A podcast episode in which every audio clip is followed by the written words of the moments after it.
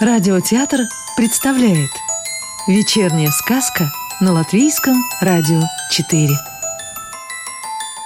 Сегодня слушаем сказку Евгении Рузиной Тайна арбузной сумочки Глава третья, в которой Лизузайка встречается с феей желаний. И наступило новое утро – Лизузайка немного пришла в себя после недавнего нападения арбузенка, хорошенько выспалась и размечталась. Вот было бы здорово, если бы в арбузном городе ее приняли за свою.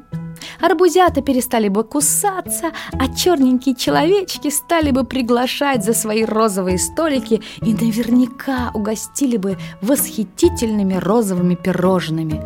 Вот уж объедение! Но чтобы сойти в арбузном городе за свою, нужно стать маленькой. Да что уж там, совсем малюсенькой, ростом с арбузное семечко. Эх, и тут случилось невероятное. Откуда ни возьмись, перед Лизузайкой возникла сама могущественная фея желаний. Как? Вы ничего не слышали о фее желаний? Ну так вам просто не повезло. Эта фея живет себе, поживает на волшебном облаке. То есть нет-нет, она живет в вихрях волшебного ветра. В общем, вы уже поняли, что я темню и заметаю ее следы, потому что не могу выдать того таинственного места, где живет эта фея. Главное, она прилетает. Она прилетает к маленьким девочкам и мальчикам и, к сожалению, или, может быть, к счастью, вне зависимости от их послушности – вот ты можешь быть совсем или почти совсем непослушным, и она к тебе прилетит, потому что ты чем-то там ей понравился.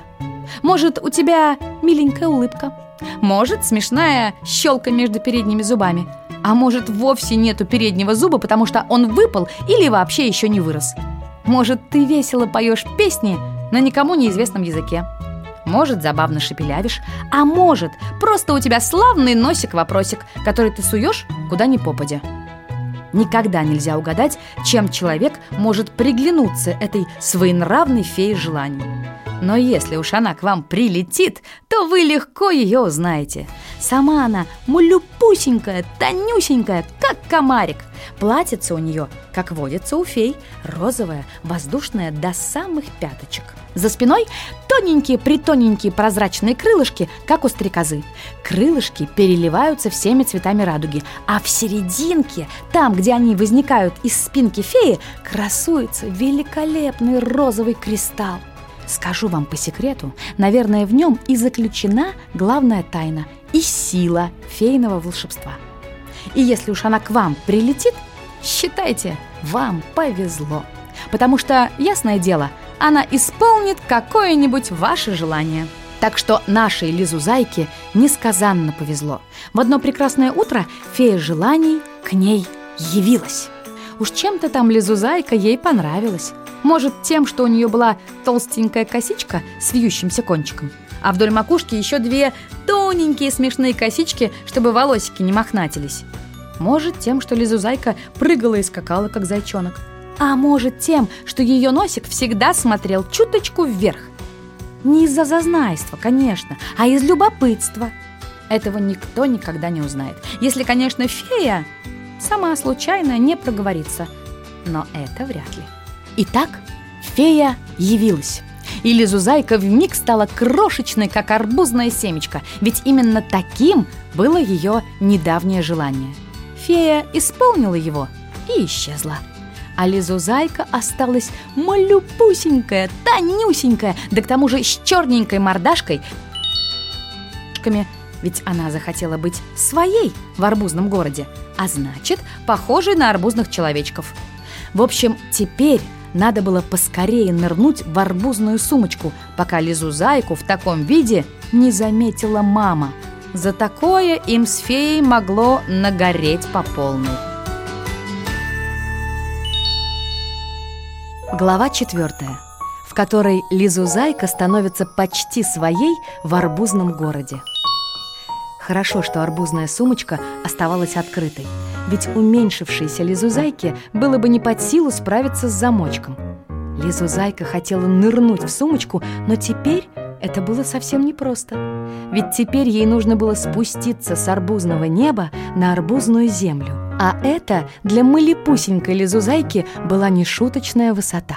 И, пожалуй, у Лизузайки ничего бы не получилось, если бы не фея, которая, конечно же, исчезла не на совсем, а только спряталась за горами шляпок и сумочек и издали наблюдала за развитием событий. Ведь нельзя же оставлять маленькую девочку совсем одну. И фея украдкой, чтобы Лизузайка ее не заметила, взмахнула своей волшебной палочкой, которая у нее, конечно же, была, но про которую мы раньше просто забыли упомянуть. Фея взмахнула палочкой, и Лизузайка легко, как пушинка, паря и переворачиваясь в воздухе, медленно спустилась на землю. Прямо у нее под носом рыл эту землю полосатый арбузенок. Он насторожил было ушки, поднял свой розовый пятачок, немного поводил им, пофыркал и тут же вернулся к своему увлекательному занятию. Рытье оказалось для него куда интереснее обнюхивания какой-то там девчонки. «Ух!» – перевела дух Лизузайка. «Значит, я тут совсем своя.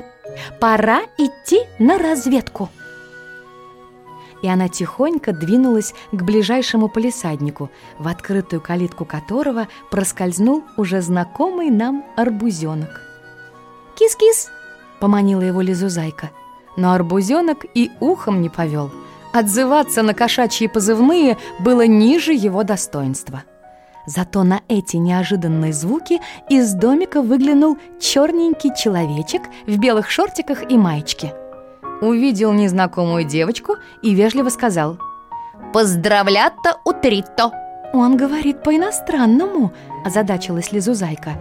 «Выходит, эта арбузная сумочка и весь розовый город иностранные! Здорово!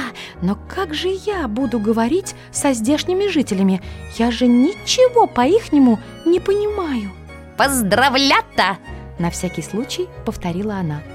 «Поздравлято!» – на всякий случай повторила она. «У... утрита!»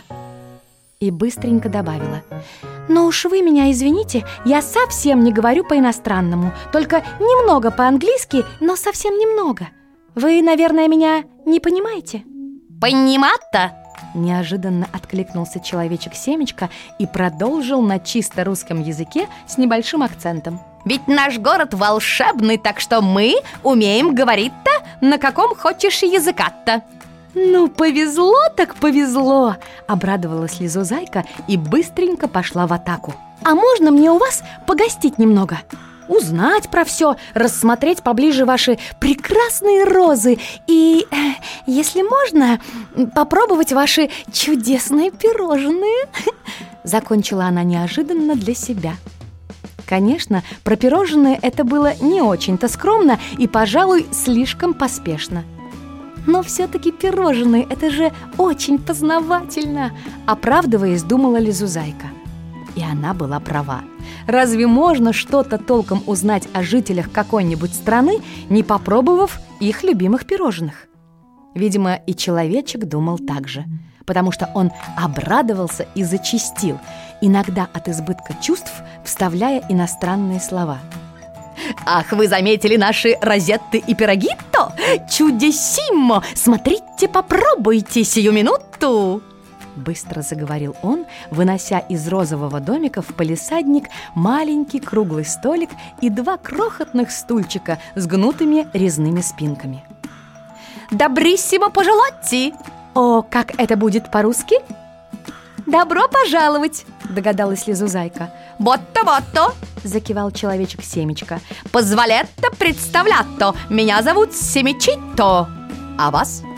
«Лизой!» – сказала Лизузайка, немного подумала и облегчила иностранцу задачу. «Можете называть меня Лизеттой!» «Лизетта чудесимо!» – похвалил Семечитто.